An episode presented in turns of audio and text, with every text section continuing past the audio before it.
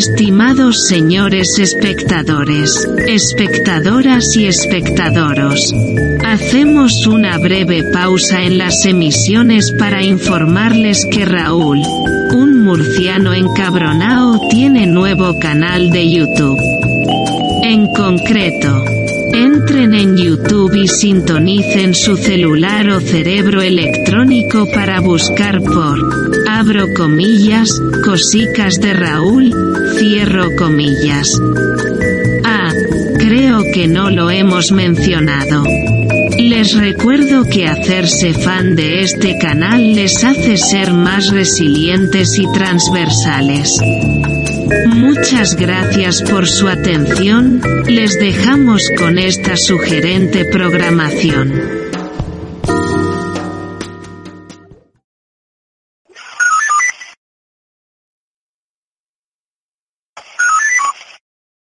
Irene Montero, ojalá te llegue este mensaje. Soy Rafael Marcos, el ex de María Sevilla, esa que llamas madre protectora, como a tantas otras. Hasta que no seamos capaces de proteger de forma efectiva a las madres protectoras, como María Salmerón, como Juana Rivas, como María Sevilla, como Irune Costumero, que están defendiéndose a sí mismas y a sus hijos e hijas de la violencia machista. Podría contestarte yo mismo, pero creo que hay alguien que puede hacerlo mucho mejor que yo.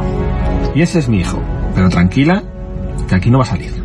Como hablar es fácil, te voy a leer dos testificales que tienen juzgados diferentes y un informe de la orientadora del centro donde asiste mi hijo, los cuales pueden comprobarse su veracidad. A ver qué tal se te pone el cuerpo. Me da miedo mi madre. Es mentira lo que dijo que mi padre me pegó. No me gustó que me llamara retrasado en el vídeo con Coto Matamoros. Con ella vivía como en una cárcel, sin amigos y sin estudiar. No quiero que ella siga peleando por mí porque estoy bien con mi padre. Lo que mi madre quiere hacer es daño a mi padre y lo que no se da cuenta es que me lo está haciendo a mí. Me da miedo que mi madre me quite a mi hermana de mi lado. Antes vivía con mi madre y pensaba que estaba bien, pero ahora vivo con mi padre y veo que no estaba bien. No me decía nunca por qué cambiábamos tanto de casa, ni por qué no podía ver a mi padre.